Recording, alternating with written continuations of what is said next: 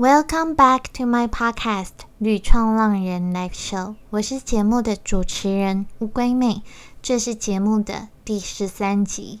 近年来，吃素的人口越来越多，有不少人是基于宗教而入素，也有一群人是致力于环境保育和维护动物生命权益而成为素食者。吃素的人群在逐步壮大，素食主义的相关议题也在全世界流行起来，越来越受到重视。今天我们邀请到的来宾不止吃素，还吃到做起了 Podcast，为素食发声。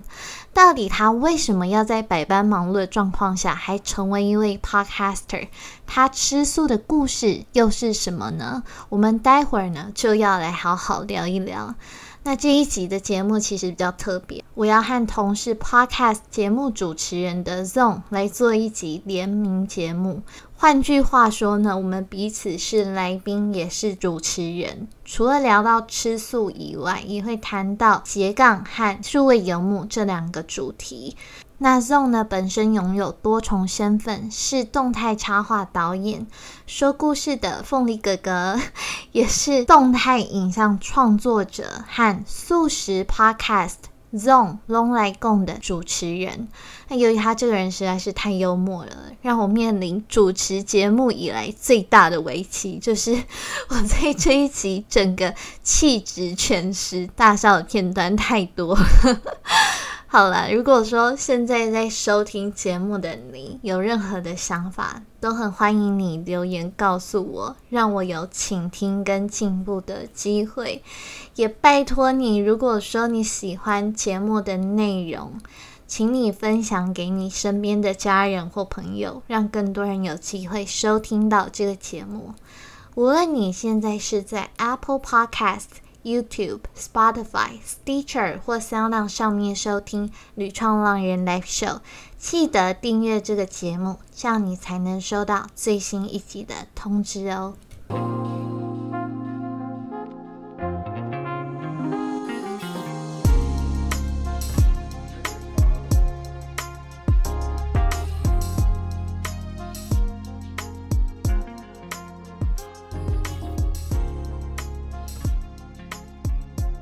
今天呢，我们欢迎到一位特别来宾，就是乌龟妹。我们今天一起来联名一集，我们请她自我介绍一下。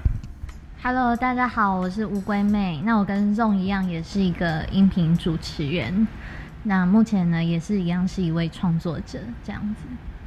乌龟妹，你不要忘记，我们今天是联名哦。你要不要跟你的听众说一些什么话？你平常最自然的开头，不然他们以为好像跑错频道，好像跑到我的频道一样。好啊，这一定要的。那其实今天就很荣幸邀请到，也是一样在做音频节目的斜杠人 Zone 来一起做这个联名节目。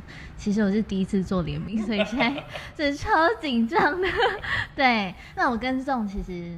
缘分算是蛮特别的，因为我们都一样吃素嘛，然后一样是斜杠人，对，那生日在同一天，对，然后一样住附近这样子，所以第一次认识他的时候就想说，哇，怎么那么刚好，实在是太巧了。对，我也要自我介绍一下，因为毕竟这个是一起放在我的频道跟乌龟妹的频道嘛，那我也稍微自我介绍一下，我是 Zong，然后我是一名这个动态插画的导演。那我也是说故事的凤梨哥哥，也是影动态影像的创作者兼讲师。那当然还有 podcast，就是我们的身份都还蛮多元的。所以今天一起来，透过这样很好的缘分，我们来联名一集。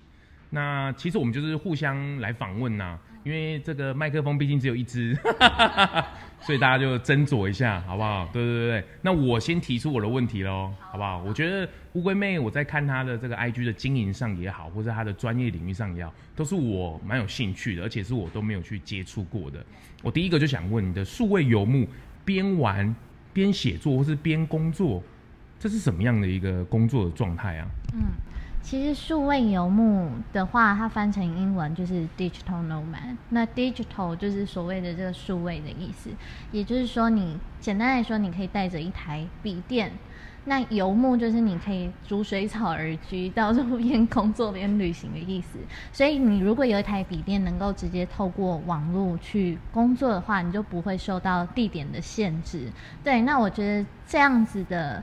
生活形态，它其实是我算蛮早的一个梦想，所以我目前的目标也是在帮助别人能够实现这样子的梦想嘛。对，你既然是边有电脑或者有一个网络设备，你就可以去工作，那你有做过正职吗？有啊，我以前就是跟大家一样，也是一位上班族，朝九晚五的，对。但后来我就觉得，啊，我自己真的是很不适合坐在办公室，尤其你知道，就是我之前去了欧洲一趟嘛，自己一个人去旅行，回来以后我就觉得我的价值观整个被冲击到，所以我那时候我就觉得，好，那以后我一定要开始实现数位游牧这样子的生活，对。玩就玩，工作就工作，边玩边工作。比如说旅行真的是很放松，或是没有带目的的，或是真的想要去体验当地的人文。可是又一边工作，你的工作项目跟你的旅游会有关系吗？还是它是其实是分开的？呃，是有关系的，因为我目前就是一位自由工作者嘛。对，那我目前其实不是以接案为主，我的目前的话主要还是以文字工作，比如说写部落格啊。那像现在这个音频是另外的啦，目前是还没有任何的收入，只是做兴趣的。我也很坦白跟大家讲这样子，对对。那其他的话有收入的，其实都是可以在不受地点限制下去边做的。对，所以其实数位游牧它有很多不一样的形式，自由工作者可以是，远距工作者也可以是，甚至是你自己去创业，你有可能是可以做到数位游牧。可是我觉得，其实讲白一点，说游牧就是代表说你就是换个地方工作，你还是有很多事情要去烦恼啊。像是比如说你到东南亚泰国好了，好那边因为物价比较低嘛，那很多说游牧者就会在这里工作。但是你就要开始想说，哦，那虽然很多东西比较便宜，可是我要怎么样做到我可以在这里居住？那同时，我又可以去好好的完成我的工作，因为数位游牧它很需要的是自律这件事情。对，所以像你说边玩边工作，你有时候可能也是会遇到说啊，我怎么别人都在玩，就是朋友找我出去，然后说啊不行，不好意思，就是我今天要工作，没有办法。那也有可能是，比如说你。想要上山下海啊，就是你必须要带着一台笔电，你就很担心说啊，我这台笔电如果不见的话，那我的身材工具就没了，对不对？对，所以就也是有一些痛点要去想的。其实数位游牧简单来说，他的工作时间就跟自由工作者一样，也不会比一般的上班族还要轻松。嗯嗯，就是我觉得就很像现在有一本书最近蛮夯的，就是一个人的公司。我觉得这个部分真的是蛮自律的，尤其是你有工作上或是生活上的压力的时候。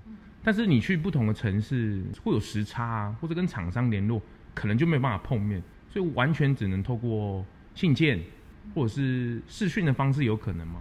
有，我之前有做过一个案子，那时候我还在接案的时候。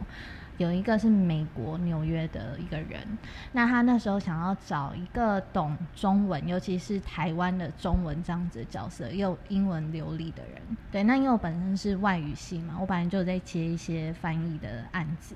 那那时候他刚好需要请人去帮他翻译一个剧本，对他蛮酷的哦。他那个剧本也是蛮私密的，你不可以公开给别人看。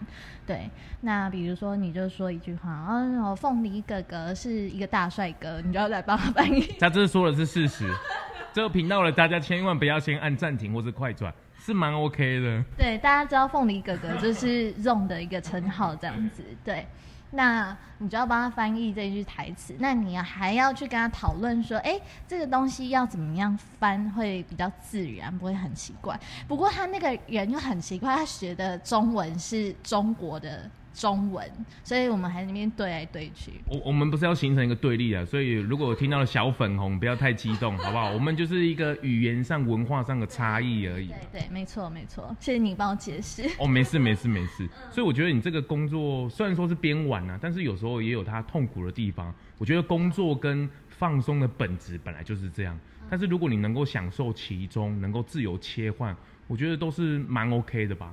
嗯，蛮 OK 的，只是说像我刚刚那个工作就会遇到，因为他那边跟我们台湾是差了十二个小时，所以我有时候可能就要工作到凌晨，就是一两点、两三点都是有可能的。你那时候你就会觉得真的是心很累，对。不过店就是你开正职，然后自由接案，作为游牧也好，你现在的这样子到处去的收入的部分，还可以维持你的生活吗？还可以吗？可以啊，可以。嗯，其实我目前的话比较多，还是着重在我的自媒体经营上面，稍微多一点点呢。应该说，它时间会花比较多。但我觉得一开始在经营这一块，你还没有做起来的时候，真的是蛮辛苦的，因为它的收入跟你所花费的心力就不成正比啊。对，可是我觉得这个都是必要的。嗯，尤其是像这种刚刚讲的艺人公司嘛，对，我们就是要做一条龙，很多事情都要学。嗯，那其实我自己因为另外也有固定的写部落格的文章，那个是比较固定的案子。那其实我的收入就是除了那一块，其他就是我的自媒体的部分。但是自媒体的部分呢，还没有那么多啊，除非说你。有去办讲座啊，还是说你有收到一些学校的邀约啊，或者是一些业配的东西？当然，我们自媒体还是需要靠这一些。而且我觉得乌龟妹真的，不管是在写文章也好，或是她在经营 IG 也好，各位粉丝可以看到那个粉丝上的差距，你就会知道一个专业跟一个不专业刚入门的，OK，这个差距真是蛮大的。尤其是我我们这次来联名这一集啊。特别是在访纲的准备上，哦，真的是乌龟妹她的用心程度真的是很多。也就是节目进行到这里，感觉这整集都是龙龙来共的频道。你访纲写这么多，你有没有什么问题要来问我一下？你要不要稍微看一下你的访纲，可以来问我一下？好。嗯，其实我真的准备蛮多问题啊，听众主要是听众也有很多问题想问你。对，那当然听众问问题我也很开心啊。首先第一个我想要问你的，就是因为你也是斜杠人嘛，那你自己的身份这么多元。你自己又是凤梨哥哥嘛？对小朋友说故事的人，然后 podcast 主持这个 zone 龙来公，对我每次念这个名字，我就觉得怎么那种接地气、草根，好符合素食哦。对，然后你晚上还是做动态插画的导演，所以我很好奇，因为现在那么多人想要去搭上这样子的斜杠风潮，但是。斜杠，有些人误会说啊，我就是多兼几份职就好了啊。其实并没有大家想象那么简单，不只是为了收入而已，也是为了经营多重的人生嘛。那你是怎么样去增强你这样子突出的才华、技能啊，跟实力？斜杠人，其实乌龟妹实在是高抬举我很多。那我稍微跟这个听众稍微解释一下，我白天小朋友看到我就是凤梨哥哥。这是一个专门说故事的专业啊，就是很认真的在说故事，不是那个悠悠打那种唱唱跳跳了。他们是唱唱跳的专业，可是我们真的是说故事的专业，这是我的工作一部分。对，那另外延伸出来，当然就是做这个动态插画、影像创作的这个部分。那也延伸出教学，甚至在下半年，我们也开始要推出这个线上的课程，就是现在大家很流行的玩 After Effect A E 的部分，或者是 Motion 的部分。对，那因为疫情的关系，所以又让我自己能够多衍生出来一个，就是 podcast。对，透过这个媒体，我也希望能够为舒适尽一点力量。毕竟我自己是胎儿素长大的，所谓胎儿素就是妈妈在怀我的时候啊，就是在吃素了。所以我从小到现在这个年龄，但是这个年龄就不透露了。我们都没有吃过肉这样子，对对对，就是胎里素这样子。那包括我现在我的太太，甚至我的小孩，都是这个舒适的部分。对，那我自己怎么去培养这个专业？之后应该会看到一个文章，我特别提一件事情，就是其实学习很好玩哦。其实学习这件事情，不要把它变得好像是课堂上，或者是你必须是要坐在那里看书，或是用电脑你才可以学习。其实学习这件事情是我们。每一天，甚至无时无刻都在学习的，哪怕你在走路，哪怕你在思考着，哪怕你在放空，其实都是很有趣、很好玩的事情。只是说你有没有意识到把这件事给转回来，就学习好奇心这件事情。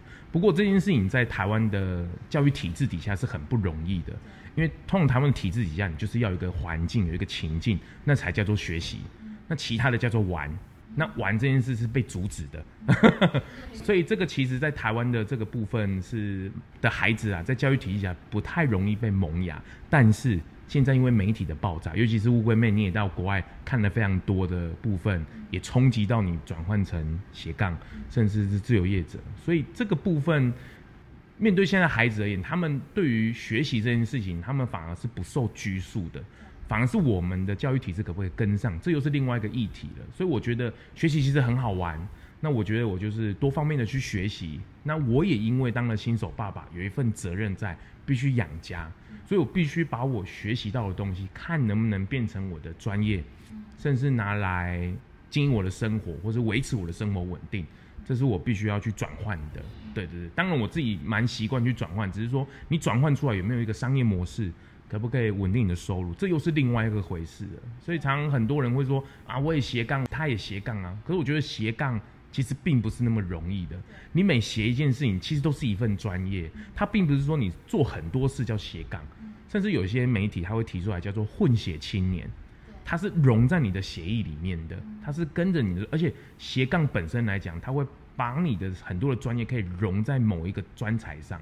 比如说我在影像创作，可不可以把说故事做结合？可以。那我 podcast 可不可以跟影像做结合？可以。比如说像乌龟妹的文字，可不可以跟影像做结合？绝对是可以的。比如说她的文字跟 podcast 就做一个很好的结合啦。所以这个部分，我觉得不是未来的趋势，我觉得这是必要的，这是一定大家要去面对的。对，你自己是本身就读跟这种影像创作啊有关系的科系吗？不然你是怎么样选择这么多的技能，然后要突出哪几项？我觉得我跟大家都一样，都是不务正业的。就你读了科系，跟你出来所做任何一些行为都是没有关系的。哦，我是资管出身的，对，我是写程式出身的。但是我学到后来，我觉得电脑太笨了，就是它除了速度快。那基本上其他的连结性都是透过写程式的人，他把告诉他的，所以其实蛮多的工程师，他其实都要放在人文学院。为什么？因为他还是必须要透过人才可以让这个电脑能够活起来。所以，那加上我出来工作之后，又很喜欢接触一些特殊的行业，比如说糖果工艺师啊，甚至现在我在兼职的这个说故事的部分，哪怕是现在我在做的这个动态插画。或是这个影像创作也是，这都是其实我自己都觉得蛮有趣，而且也甚至在学的过程中也把它变成一个专业，我觉得其实自己还蛮幸运的。嗯，所以反正你就是想办法把它 mix 在一起，可以互相的提升，互相的做。可是你自己在那么多重身份的状态下，你要怎么样去做到自我管理、跟自律、跟时间分配这件事情？其实这个要分一下时段的，就比如说结婚前，或是结婚还没有生小孩，哦，有差有差有差。就是你还没有结婚嘛，你当然时间都自由嘛，而且你那时候你是年轻，那你当然你就是想做什么就做什么。那你快要交稿之前，你当然可以很快的熬夜嘛，身体是 a c o m l y 耶。哦，那当然随着年龄增加，如果你有男女朋友，或是你有结婚，你就要有另外一半的时间嘛，你就必须切。那就是非另外一半的时间，那你就是必须要来工作，可是你又要加上自己的放松的时间，所以这个就不好调配。可是年龄上涨了，身体素质是下降的，所以这个部分你就是要提前去把它完成嘛。哦，那当然最后一个时期就是我现在的时期，就是如果你有小孩了，就是没有什么叫做时间分配，就是有时间就赶快做，因为小孩你没有办法去控制嘛。所以你只能抓紧时间去做工作的事情，所以也没有什么分配，就是有时间就赶快做，有时间就赶快做。尤其可能是他在睡觉的时候，他成为天使的时候，但是你的身体没有办法负荷嘛，所以你必须要每一天啊，甚至你自己逼迫着自己要有自律这件事情。可是其实这个主导性要把它拉回来了，对，不然其实你会每天很困扰，这个事也不是很好。对，这是一个过程呢，过程，但是都是很快快乐的。真的，你这样做的很开心，就对。一一定开心啊，因为你看到小孩很开心嘛，然后他们生活没有担心，然后自己在从事的这些所谓的工作来讲，也蛮具有意义性的。那我就觉得很有成就感。那我觉得这是在斜杠里面蛮重要的一环。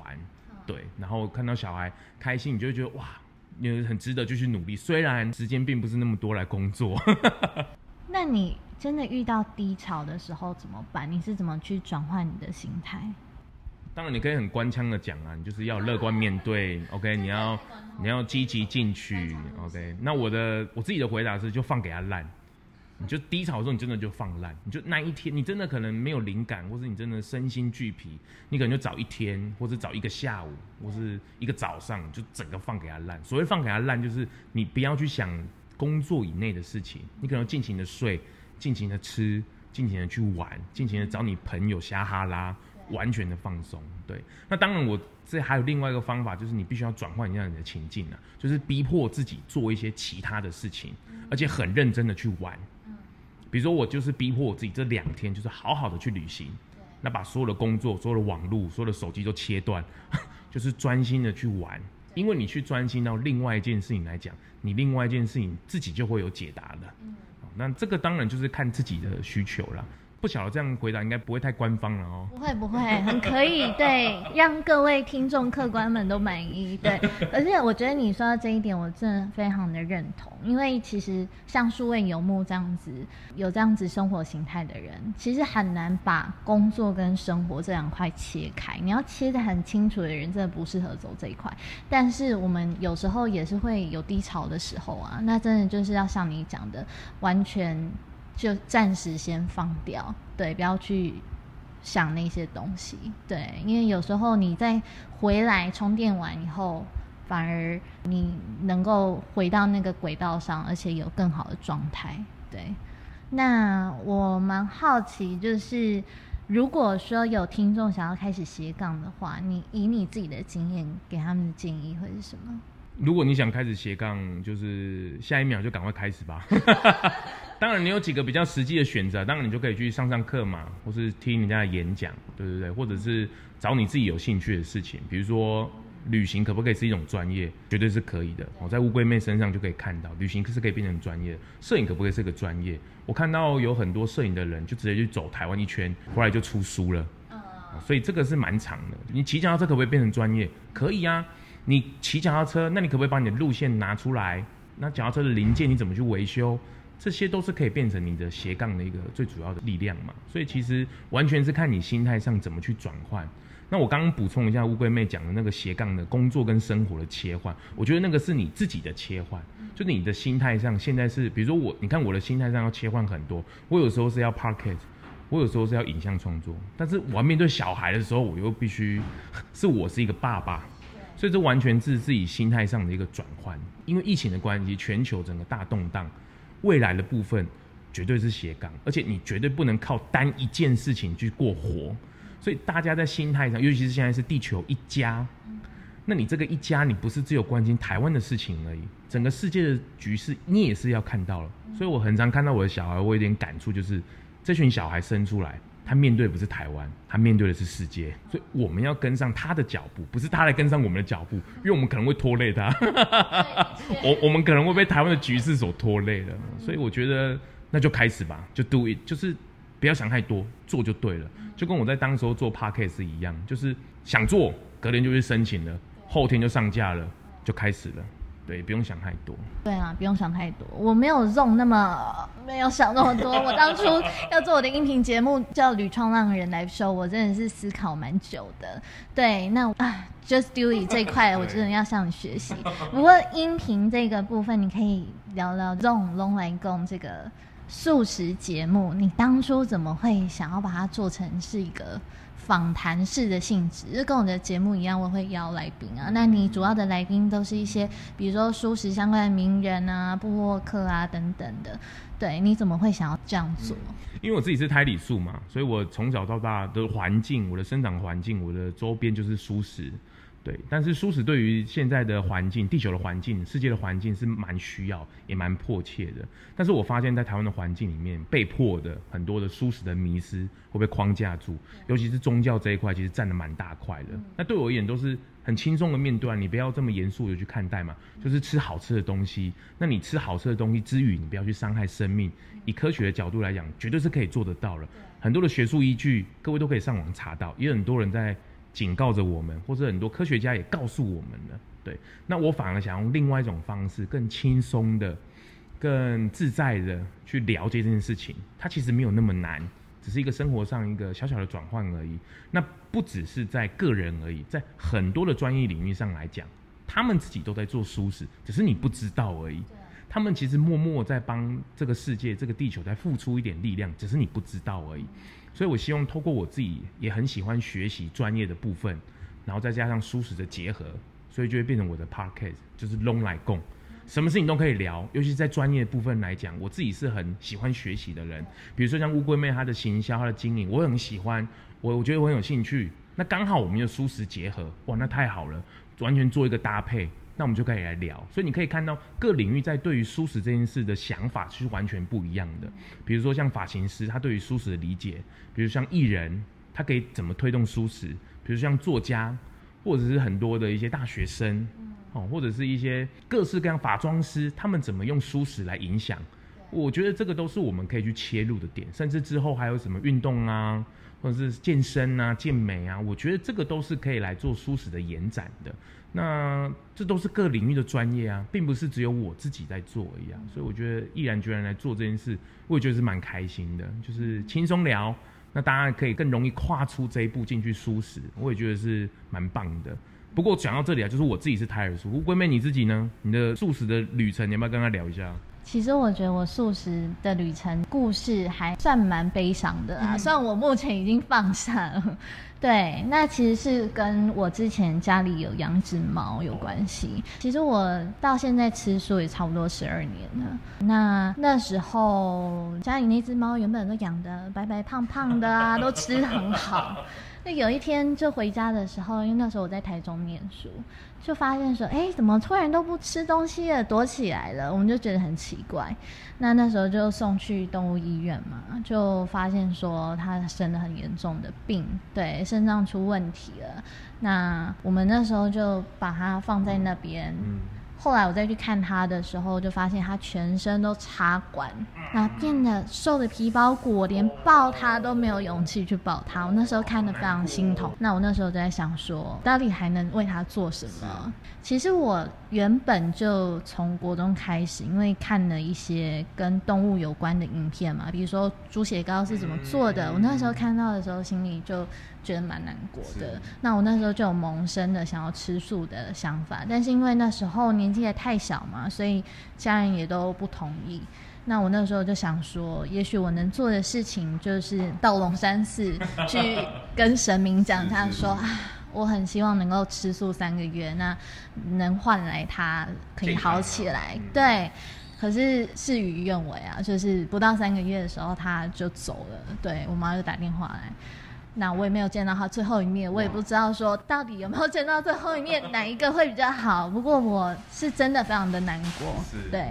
那我就觉得说，也许那是一个时机点吧，就开始了吃素的路程，这样子。这个跟我在节目里面有一个那个温妮也是一样，就是因为他爸爸那时候在他很小的时候离开了人间，然后。后来他们全家因为要帮爸爸办那个后事，就开始茹素。那他也后来毅然决然走上这条路，就很小的时候就开始也习惯这件事情了。所以我觉得把这个悲伤化为是这只猫咪最后的给你一个生命的礼物，你可以抱着这个礼物啊，可以把这一份礼物也分享给更多人。我觉得这个是很好的一个延伸呢。对啊，并不会太去做难过是一定难过，因为毕竟你跟他感情这么久了。但是十二年来你在转换上还 OK 吗？自己在吃啊，或者是你去各地旅游，OK 吗？哦，我跟你说，我那时候就是因为太难过了，生平第一次学校在山上，我就走下山，我去买酒来喝，你就变酒鬼了，你知道吗？有啦，有转换啦，因为我本来就是很坚定想要吃素的人，对，所以我觉得对于肉食是没有任何的。怀念，我也没有任何的悬念，就来做这件事情。那你自己去各地旅游的时候呢？各地的舒适现在来讲应该方便了吧？哦，我觉得方便。可是，比如说像我去欧洲的时候。德国就有很多的是 vegan 可以去吃的东西，在那边其实如素是很方便。但是像你去一些国家，比如说比较邻近的，像日本好了，我觉得还是会遇到一些比较不方便的事。对，举个例子，有一次我跟我妈去自助旅行。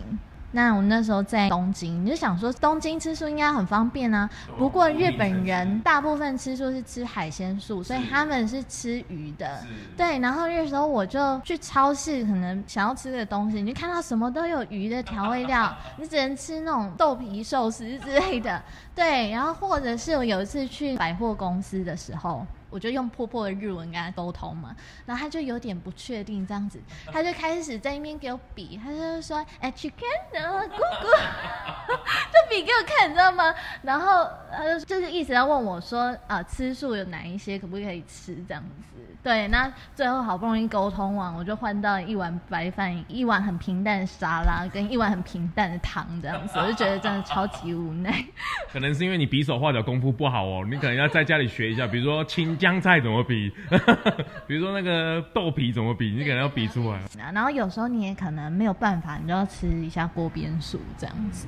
不过这样世界这样跑，vegan 的这个素食的风潮。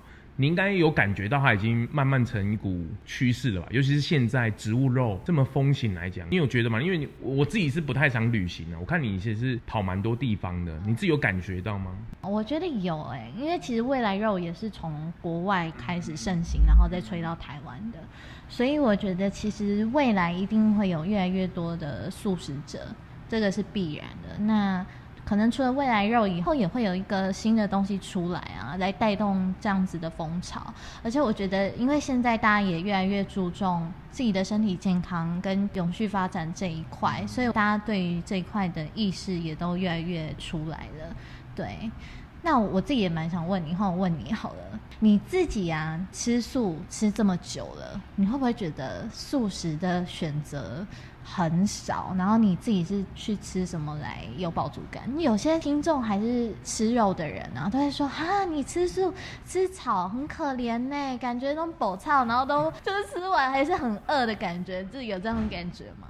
对，我的下午茶是树根，然后那个中餐是树干，早餐是树叶。对对对对，我我觉得在台湾来讲是舒食的天堂啊，所以其实美食的选择上其实应有尽有哦，尤其是现在，不管是任何的披萨啊，或是关东煮啊，泡面呐。你想得到的几乎都有素食的出现了，所以其实，在美食的选择上面，我觉得在台湾不太担心哦。那另外在饱足感的部分，就我自己的观点而言呢，如果你要吃得饱，你就饭多吃一点嘛。淀粉类多吃一点嘛，碳水化合物吃多一点，那就饱了嘛。对，所以其实这个跟蔬 蔬食其实没有太大的关系了哦。不是说吃蔬食就吃不饱然后你也不可能一整餐都只吃生菜沙拉嘛，因为那个有时候是为了你要自己的身材上或者这个行为上的转换嘛。所以其实这个都是大家对于蔬食的迷失。那我自己的角度来讲，是你只要多吃一点饭，多吃一点主食，面包多吃一点。其实都会饱啊，而且它饥饿感能够撑很久，也是可以一餐一餐这样过啊。所以其实大家的迷失啊，迷失迷失。对，我觉得还有就是吃多一点点优质的蛋白质，像我也蛮常吃毛豆啊那一类的豆类的。那你会不会觉得说有那么多的选择，但我觉得素食者都会很害怕加工品这一件事情？你自己如果说对市面上的。这些素食有加工过的东西有隐忧的话，你有一个判断的模式吗？原则上，加工食品这件事情，不管是素食或是荤食者也好，其实他们大家对于加工品都会有点疑虑。也就是说，加工品是好吃啊，大家会喜欢去吃，可是背后带来的效益，就跟最近在讨论的培根，早上吃培根这根到底是不是肉，还是加工品？所以这件事情就跟素食一样，它是素丸、素虾，可它真的是纯素吗？所以这件事情其实是自己的选择性的问题。哦，那当然我会不会担心？当然会担心啊。可是为了好吃，有时候偶尔吃一点是没有关系的。可是我觉得走到最后，大家当然是以这个。地上能够长得出来的新鲜天然的食材是最好的。那当然，加工食品来讲，我们只只能去期待所谓的商人他们在经营模式或者在工厂的时候，希望他们不管是做什么食品，都能够以一个良心的姿态去做。不管是素食的也好，或者是其他的加工食品也好，我希望他们都能够把我们的食品做得很友善。所以这个其实是大家对于素食的一个，我觉得有点小迷失啦。不是只有我们而已，只要是加工产品。只要是你在卖食品的，尤其是奶粉，小朋友吃的，那更是要去小心。所以这其实不要框架在素食身上，我觉得大家都要很小心的去选择。但是能够不吃，当然尽量不吃。那你如果为了好吃，偶尔吃一点，我也觉得没有关系，因为毕竟我们是人嘛，总是想要去吃一点好吃的去犒赏自己。对，所以我觉得大概是这样子。对，嗯，对，我也觉得那一些什么素肉啊、素鱼啊，真的比例可以降低一点啊。对，如果你自己吃完这些加工品啊，你会不会觉得有一点点身体不快的感觉？就是你会不会对这些东西蛮敏感？虽然你没有吃过荤呢，对，那比如说你身体对于一些毒素啊，有没有比较高的一些警觉性？这个其实跟舒不舒适其实没有关系，因为这个其实跟个人的体质是很有关系的。有些人的体质是很敏感的，就是他只要吃一些比较刺激性的东西，或是他。会过敏的东西来讲，他的身体就会给他一个很明显的反应。那对我而言，因为我没有吃过荤，没有吃过肉，所以我对于肉食品它的味道我是很敏感的。也就是说，这个料理它还没有端来我面前，我只要闻到味道，或是我进到一个环境里面，只要闻个味道，大概就知道它是不是舒服，或是它有没有掺到一些。当然，因为现在美食真的是太厉害了，它有一些香料什么调得很厉害。比如说像我们现在住的这个在录音的地方，这个。素食餐酒馆，它的料理来讲，对于荤素来讲都是很好的选择。重点就是好吃。有些素食者他也没什么差别啊，他不管吃什么东西，他的身体也没有什么反应啊。所以这其实跟素不素食其实没有关系，其实是关系还是个人的体质的问题。或者是你有没有去察觉到？比如说很多人会知知道说啊，吃素食之后比较烦恼，好像没有那么多，身体比较轻盈。可是因为那是你有回过头来去想、去比较才有可能。但是有些人也是一样啊，吃了不管吃什么东西都没有什么感觉啊。可是你在吃素食这件事来讲，可以肯定的这件事情就是你对这个整个环境跟世界是带来一个很好的正向能量的，对。我自己来讲，因为我有吃过荤食嘛，所以我可以分享这一块。是我觉得心境上的转变会有啊。然后，因为这也是我原本就想要做的事，就像你刚刚讲的，所以我会觉得在吃素这件事情会让我的日子过得更开心。对，也不是荤食不开心了，就是一个选择，个人的那个感想啊，不是说吃荤食也是可能不开心。不是，不是，不是。对对，你懂我的意思。对对对，谢谢你每次都跳出来帮我解释。然后还。还有一个就是，我之前都比较常吃那种奶制品，但我现在因为我还是吃蛋奶素嘛，可是我会避免吃有奶的东西，因为我后来就发现说，好像吃素一段时间以后，我觉得我也会变敏感了，尤其是身体也会。对，然后也会比如说对那种甜点啊加很多糖还是什么的东西，后来慢慢的就会不能说不吃啊，可是就是真的会稍微的警觉性更高一点。对，那大家听众真的很多问题啊。有一题是说，你目前是新手爸爸，那你的另外一半，你刚刚有说嘛，也吃素。那你们在吃素这件事情，是你遇到你老婆，她就已经吃素了嘛？所以你在这件事情上面是完全不需要去做任何的沟通吗？我太太跟我认识的时候，她不是还没有吃素的，对，她没有吃素的，但是。对我而言，我们是先产生了爱情，才会产生了生活模式哦。就是你必须还是要有爱情的成分嘛，就是我们互相喜欢，觉得可以成为男女朋友。那生活饮食上的部分，其实我没有太去所谓的，比如要求他或是怎么样的方式。对，那刚好我比较幸运，我的太太她是吃肉这件事来讲，对她而言，她本来就是很看得淡的。所以在食物上选择，我本来就有一个优势。那因为自然而然，我们两个出去吃饭，就是一直都是吃素食嘛。那因为他看到我吃素食，怎么都吃的那么好吃，比如说各家的美食，好像吃起来都很好吃，对不对。那我也没有特地去沟通这件事情，对。那我们就自然自然有一个默契。那到后来，我们就一起有一个共识，要结婚嘛。那当然饮食上的部分没有差别啊，素食也很好吃啊，也过得很好，而且在选择上也没有什么太大困难，那就一起素食吧。对啊，那对于小孩而言更是自然而然呢，因为我们家本来就是我自己就是素食宝宝啊，所以我的小孩理所当然都是素食宝宝啊，而且营养上来讲完全都没有困难的地方，反而有点超前。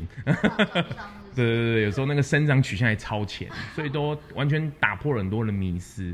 所以在于感情的沟通上面，这个在我的 podcast 里面有遇到一些女生的部落客啊，或是女生，我都会特别去访问他们关于这一块，因为毕竟舒适的女生来讲，结婚来讲，在台湾的社会里面会有一点点小小的弱势，就是因为她可能必须要跟着男生走，或者是等等的。可是我们也发现很多，比如说像特别是温妮那一集，她的温柔的坚持，把她婚时的男友原本是开婚餐厅，后来让她转舒适，并且开了舒适餐厅。所以这样子的一个坚定的过程里面，我觉得这都是一个磨合，但是能够长远来看，最后能够一起走向舒适，那是最好的。甚至你能够互相的去尊重哦，比如说好，我就是舒适，那你就吃你的，那也没关系。可是我们共同的空间里面，那我们就一起都可以吃，那也很好。不要去打坏这个关系。以长远来看，我觉得互相尊重，或是能够共同一起舒适，那也很好。因为毕竟这件事情本来就只是生活的一部分。那如果你可以选择，你的选择里面可以保护生命，对这世界有一点点小贡献，那也很好。所以我觉得不要太狭隘的，或是有一点紧张的去看待这样的关系。所以我再次的强调，我是先跟我太太有了爱情，才有了我这段婚姻的。对啊，而且你刚刚把我想要讲的话差不多讲完了，我也是很认同说要彼此互相尊重这件事情，因为就跟感情一样嘛，那吃素就是只是感情中的一块。不过以我自己来讲的话，我之前的男朋友有一些是直婚的嘛，是会在我眼前直接买那种肯德基六块鸡，这很常发生啊。对，我蛮受不了的，但我还是会尊重他啦。对我觉得如果说他可以陪你偶尔吃吃素，我觉得也很好。所以我觉得有时候女生哦，那开男友的条件就是要吃素食，哇。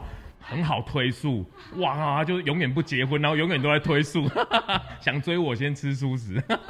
这个条件是是，然后你也可以，如果真的他有时候不想要吃素，那你就尊重他嘛，你们可以去一间荤素都有的餐厅也很好啊。那再来就是，你会不会觉得吃素跟朋友聚餐的时候，你会不会觉得有一个压力？我觉得其实还好了，包括我访问过很多的一些媒体人，好像是像之前的田定峰峰哥，你看他自己是这个唱片界的老板哦，你看他的这种他的场合里面，大大小小的名人都会有，乃至于我们有时候工作去同事下班吃饭，或是家人聚会、朋友聚会，舒适来讲，我觉得都是没有差别的哦，反而是我们自己是舒适人，也可以做一件事，就是可以自己来找餐厅。就是我找一个好吃的，那大家一起来参加，那也可以。那如果没有的话，那也没关系。可不可以请？尤其在台湾的店家都很友善，有时候一个小小的一两盘青菜或者炒饭、炒面，其实就可以去解决了。重点不是在吃，重点是什么？我跟朋友之间的感情，我跟同事之间的感情，我一杯咖啡我也可以聊得很开心啊，不会因为这一餐打坏了我们的关系吧？所以我觉得这个是心态上的观念的转换，就是大家会在台湾会不会被舒适被绑架住，感觉他是一个弱势、一个小众、一个很某啊，是一样的啊。我们还是人嘛，对啊，朋友我们 没有什么差别，反而有时候朋友没有吃过素食，哎，可以跟着我一起吃素食，才一餐而已嘛，那也是蛮 OK 的啊。那我跟他们去荤素的餐厅，哎，我也可以喝个果汁，跟他们聊得很开心。I don't care，就是这舒不舒适跟我交朋友其实是没有关系的，但是可以鼓励朋友跟我一起来舒适，那也是很好的事情啊。就算没有，我们还是很好的朋友啊。这其实是没有关系的，所以大家对于舒适圈的朋友这件事情不用太去 care，重点还是在维持着感情，也不会因为舒适的朋友他就人比较好。或是比较不会讲八卦，也不会嘛，对嘛？所以这个其实不要把它套在这个舒适的上面，我自己这样会觉得。对，你觉得舒适有各种框框哈？蛮多了，就是在台湾，我觉得就是希望透过 podcast 能够稍微用轻松、比较正向的去解释吧，不要被一些框架所套住。当然开玩笑的话是开玩笑，那个没有关系，无伤大雅。可是有些人真的是就是把你套在身上，然后就这样把你既定的放在很多场合上，我觉得这个真的是没有互相尊重。比如说他对海鲜过敏啊，你硬着海鲜你拿给他吃，你觉得对这个人是尊重的吗？所以我觉得这个就是彼此尊重的环境吧，对啊。对啊，然后补充刚 Zong 说的，我自己的方式是因为我的好朋友都知道我吃素，所以他们很自然而然就会说，哦好，那我们要聚餐的话，餐厅就给你找喽。对，而且他们其实对吃素这件事情，他们也都是可以接受的。所以我觉得，因为真的像讲的，就只有一餐而已，就是不用真的担心太多。那你自己这样吃吃吃，你自己是吃全素嘛？对不对？你会觉得吃全素这个东西会不会缺少什么营养啊？要另外补充什么保健品啊之类的？对我而言，我比较重视是自然的一个养生的方法哦。保健食品对我来讲，这是一个现代的人一个额外的一个补充的能量的部分。以前的人也没有保健食品啊，他们活得也不错啊，身体也很健康啊。所以我觉得这跟舒不舒适其实也没有什么关系，就是你只要能够吃得好，每一餐。四季的蔬果、四季的青菜食物都能够补充的好，那其实就是大自然给你最好的礼物啦，保健品啦。所以我自己来讲也没有太特别去补充。那因为现在真的是营养会过多啦，哦，身体有时候真的被补坏了也说不定。所以其实，在这件事情的选择上面，我没有太多去琢磨，我就是认真的吃每一餐，这样补充就可以了。除非有医生鉴定你说，哦，你真的缺少这一个，那当你科学来讲，它就会去补充了。那它有科学的方式，营养师的部分会告诉你如何正确的去补充，那我就会去聆听。那当然会有很多，比如蛋白质啊，我等等，它都有一个健康的食物来去做选择，我觉得这样就可以了。所以其实舒不舒适、营不营养，这个好像没有太大的关系，反而是你在自己的呃身体健康的一个保持的部分来讲，你要自己去稍微注重一下。对，嗯，三餐均衡啊，然后再是因为我本身就有贫血，所以我觉得这部分女性可能比较容易一点，所以像是营养师都会建议说啊，你女性可能多吃一些葡萄啊，你还是有办法透过天然的方式。对那些补血的东西，但是你如果真的没有办法，我觉得吃一些天然的，现在有很多针对素食者的一些保健品，我觉得也无妨。对啊，那你可不可以推荐你喜欢的三间素食餐厅？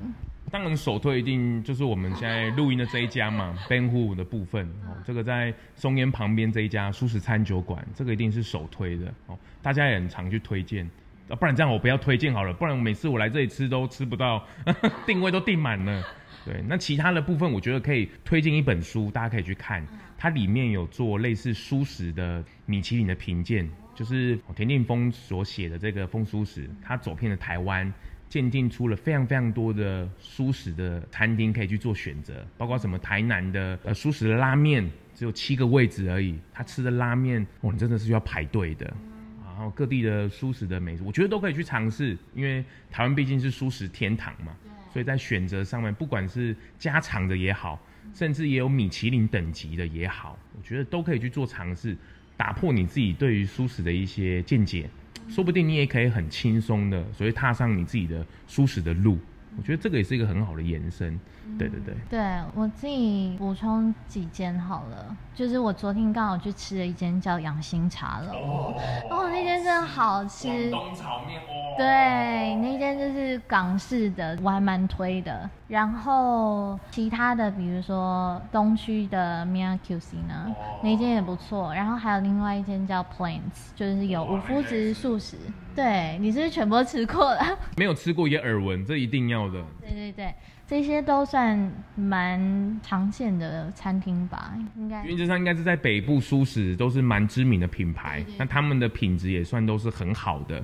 但是还有很多是一些巷弄里面的一些舒食小品，我觉得那也是很好。比如说像公馆有一个那个什么部队锅，哦，舒食的部队锅，Oh my god！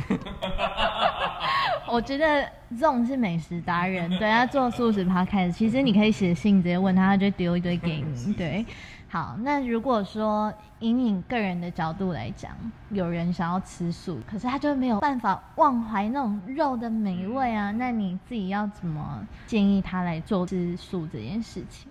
我觉得乌龟妹问的这一题跟我每次频道访问人一样，最后都会问这几个问题，就是你怎么去建议荤转素的这个部分。那我自己而言是，像现在很提倡的，比如说周一无肉日，那你就可以这样去进行嘛。像很多企业或是大家或是店家，有时候都会提倡周一无肉，那那一天你就可能一餐不吃肉，或者是可能早上，因为早餐我们可能只是面包而已啊，就不要去选择肉品。那这样也是啊，对我觉得以长远来看，不要很有压力、很急迫去做。我觉得慢慢的、慢慢的去转，那尤其是现在有未来肉这件事情，会让你整个转换会更快。包括很多的店家，我也鼓励他们现在在做的这些肉品，然后用植物肉去取代。那其实对你的商家来讲，会达到一个很好的效果，因为你会得到新的群众，那你的业绩也不会低反而升。尤其是八方云集，很多的像易之轩，他们也都是一样，透过未来肉、植物肉的风潮，而且在客人上也没有选择。没有所谓的限制，荤食的、素食都可以来吃，反正的业绩可以开出一片蓝海。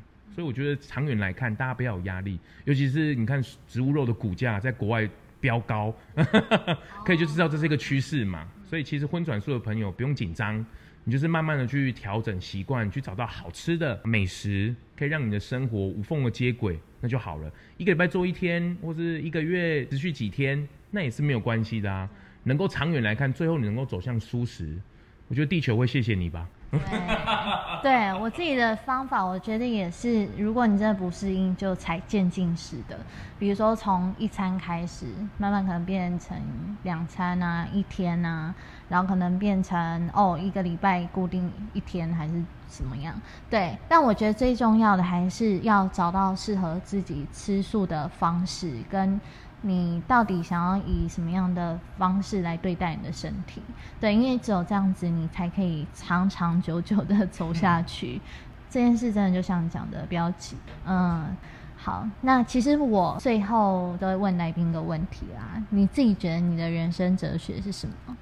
我自己的人生哲学嘛，就是希望大家幸福，希望大家能够快乐，也最后能够希望大家能够欢喜。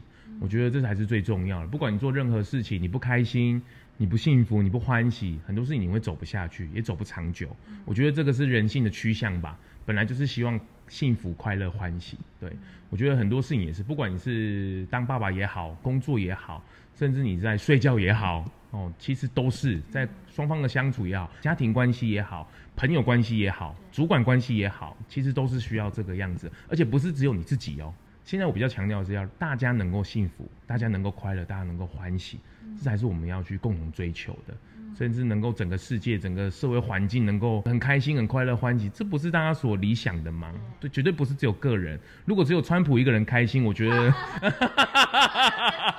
哦，不是我在帮他打知名度了哦。对对对对对，他知名度够高，对，最近闹得轰轰烈烈的。哦，你所以你会这样子讲，是因为你自己本身就是一个。散发着快乐能量的人，然后你做这个 podcast 也是都做得很开心啊。每次你那边说大家好，我是钟龙来公的，我就觉得哇，这个 podcast 心情很开心。你是因为从自己快乐的角度出发，才会有这样子的觉得大家都要开心的想法。嗯，我觉得这也是观察来吧。你看很多的名人或者是在写书也好，在不管是快乐是最主要的吧。如果你不快乐，你很多事情。会反而会有很多很多的状况会出来，可是你一旦快乐了，很多事情好像都会迎刃而解，就转个念嘛。比如今天遇到不开心的事情，高高低低是常有的嘛。比如我自己，虽然大家看我我很快乐，或者我做这件事很快乐，可是我背后的付出的努力跟悲伤也都是都有的啊。可是对我而言，我又觉得这些都是我就跟哎那个皮克斯有一部卡通也是一样嘛。快乐它绝对不是单一的情绪，它是很多的情绪去累积出来的。快乐里面可不可以有悲伤？快乐里面可不可以有紧张？快乐里面可不可以有兴奋？其实都会可以的，这都是我们的人的记忆嘛。可是你最后人的趋向，也就是能希望大家能够快乐欢喜，这不是最需要的吗？对啊，我觉得不管是从动画的角度、故事的角度也好，好像最终的结局就是这样吧。那我们人的部分不是只有我而已啊，大家应该都是吧？只是你有没有去表现出来？你有没有去感觉出来吧？对啊，对，我觉得。对，感谢大师的开示。东 马是川普害的，你很烦，一直提川普。对啊，那好啊，那最后就是，如果说听众想要找到你的话，要去哪里跟你联系？当然，如果专门找 Parkes，当然你可以在 IG 上面打 Zone Parkes，或者是你直接在各大平台 KK 八、Soundfly 或是 Apple Parkes，你只要打 ZONG Zone，其实你都可以找到我。甚至你有时候有一些建议啊，或者一些想法，或是你想要找我联名啊，聊聊天。哦，也欢迎私讯这样子。OK，那 Zong，我听说你最近有推出一门课程吗？是线上的，针对初学者的动态设计课。你可以跟大家介绍一下这是什么样的课程吗？对，这算是我的第一个比较正式的完整的线上的课程，叫做 A 一零基础入门，就是专门给初学者的动态设计课。就是现在自媒体很流行嘛，除了剪辑之外，其实还有一些比较进阶一点的，像是 After Effect，像现在比较常听到的名词啊，动态设计 Motion Graph，常出现在金钟、金曲、金马那些片头啊、片中啊，都有出现过懒人包啊，像这样子的软体，那就是我教的是从零基础开始的，因为我自己是不是设计背景出来的，那也不是相关科系。我真的是自学开始的，所以透过自己自学的经验，把它累积成一个课程。那给适合跟我一样背景的人，或者想要斜杠第二专长的人都欢迎来这堂课程。而且我这一次特别设计，就是从平面，就是 Photoshop、Illustrator 他们的平面的设计，到动态，到我的课的动态动起来，都是一系列可以可以做的。你在我动态课程看到的平面设计，你也可以到 PS 课程。那这个有些人会觉得设计的门槛有点高，可是我觉得用我的话语去转换，它的门槛其实不高，只要你想学。你有好奇，我觉得都可以用适合的价钱，然后来做到适合的学习这样子。嗯，不会啦，我觉得凤梨哥哥那么会讲故事，应该可以秒懂才对，是吧？是吧？对，但是那个对小朋友也是凤梨哥哥，可是对大人而言，真的就是我的专业的领域，就是用谢丰荣 zone 的这个部分嗯来做一个专业的搭配啦。因为这个可能不要被凤梨哥这个名字给盖过去，大家不要被这个名字所骗了。我是有这个专业领域的部分 在这个上面的。OK，那你好像最近有推出一个好康的活动嘛？那是什么样的活动？你可以跟大家讲一下。对，就是现在因为课程刚上嘛，那他现在有一个早鸟的优惠价，这个也是网络平台他们很用心的，就是原价是两千三的线上课程，那他们现在早鸟优惠是五九折，只要一三六零元就可以直接带走整个课程了。对，哦，然后我自己在 IG 上面我也去请他们给我一个名额。看能不能给一个很这个幸运的粉丝，或是幸运想学习的人，直接抽出一名限定 IG 的抽奖哦，只要三百六十元就可以带走了。哇，那差很多耶，很划算。所以 IG 是哪一个 IG？就是我自己的 Zone Pineapple 的 IG。对，在上面有一些抽奖的办法。那这个活动时间只有到十月二十一号晚上十二点前。好，补充一下是 Z O N G 底线 Pineapple 是 P I N E A P P L E，我会把这个讯息放在我的博客上面，或者是那个 I G 的贴文，对，大家就可以直接找到。那如果想要去找到这个课程，也是到你的 I G 吗？还是要到哪里？嗯，你只要在网络上搜寻 M I T 一百 Zone M I T 一百 Z O N G。其实就可以找到了。好，所以我们的工商时间 你还要补充？没有，没有，这是 bonus。好，那对于我的频道而言，怎么找到乌龟妹呢？嗯，如果想要找到我的话，你可以到我的 Instagram。去找 Turtle Girl T U R T L E G I R L 底线 Travel T R A V E L，每次念这段都感觉很长，有没有？好了，不然你就直接搜寻乌龟妹出走旅行或乌龟妹，其实就可以找到我。那不然你到我的 Podcast 旅创浪人 Live Show 也是可以，在很多的平台都可以找到我。对。最后，我我也想请乌龟妹稍微分享一下，你在形象上面、文案的撰写上面，你是有没有一个练习的方式，或是有没有什么累积这样的写作模式吗？嗯，我觉得我现在自己回头看自己以前写的部落格，我都会觉得很三条线。对，怎么以前写跟后面写是真的差很多。那我觉得这个东西很重要的是，第一个，你有没有持续的去写？对，然后如果你前面真的不会写的话，你就是要观察别人是怎么做的，你同领域的人他是怎么样去写一篇文章的。当然，这个东西就不是抄袭，是你可以从模仿开始去找到，比如说哦，你喜欢某个人的风格啊，那他的风格是怎么样？那再回到你自己身上，你自己的风格是怎么样？你要怎么样去跟你的观众、你的读者对话嘛？让他们去。觉得哎，比如说 Zong 就是一个让人家感觉开心的一个角色，所以他可能文章里面会带有比较那种嘻嘻哈哈，一直哈，整个文章就哈哈哈哈结束。对啊，那可能有的人他走比较文青路线的，那每个人就不一样。那在如果你是在说行销这一块的话，以部落格来讲，就要做到一个是符合 SEO friendly 这样子的文章。那你就要去想，比如说，最起码你要下一个让观众会想要点进来的标题嘛？那你的内文跟这个标题有没有符合？再就是你比如说前面一到三行，你有没有提到跟你要讲的一些关键字有关的？你要这个一一到三行有这么？精准的数字出来哦，差不多啊，差不多。就前面几行，前面几行你至少要提到一些关键字，比较让那个 SEO 会去抓得到。对我应该没有说出什么秘密吧？这应该是对，请各位 SEO 达人不要来拷问我，或者是说觉得我讲太浅了。不会，不会，不会，就是各领域的专业，这都是你自己实战经验累积出来的了。对我其实以前也不懂这些东西啊，这些东西我觉得就像你前面有提到，就是是要不断去学习。我自己也花了很多的钱啊，跟时间在线上课程啊、线下课程啊、讲座啊，所以我觉得。这些东西就是要慢慢的累积，跟吃素一样，比较急。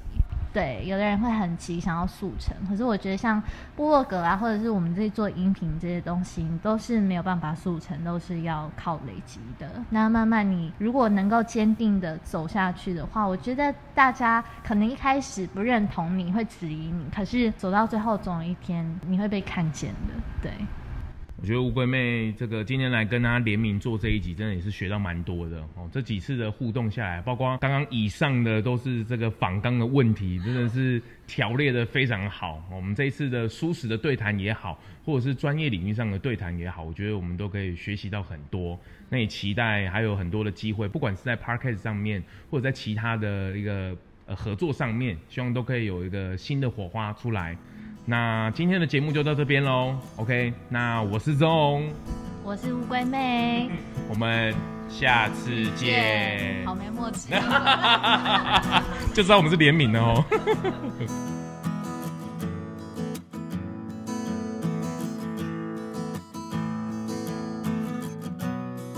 在这一集的节目当中，Zong 和我们聊到了几个重点。一所谓的斜杠不是兼很多份差就叫做斜杠。事实上呢，斜杠是指在横向多元发展的过程当中，根据自己的优势跟爱好发展多种领域，并且创造多重收入。所以呢，每斜一个杠其实都是一份专业。那这样的专业特性，并不代表说。必须要拥有多种职业，也许你只有一种职业，但是呢，需要具备全方位涉及不同领域的能力，你也可以称为斜杠。所以，其实未来很难单靠一份专业能力存活，斜杠已经不只是全球职涯的趋势，更是必定要发展的方向。二，想要开始斜杠。可以分别从软实力跟硬实力来延伸哦。那软实力呢，是自我管理的部分，一定要有高度的自律能力，才有可能在越短的时间内做到专业能力的精进跟累积。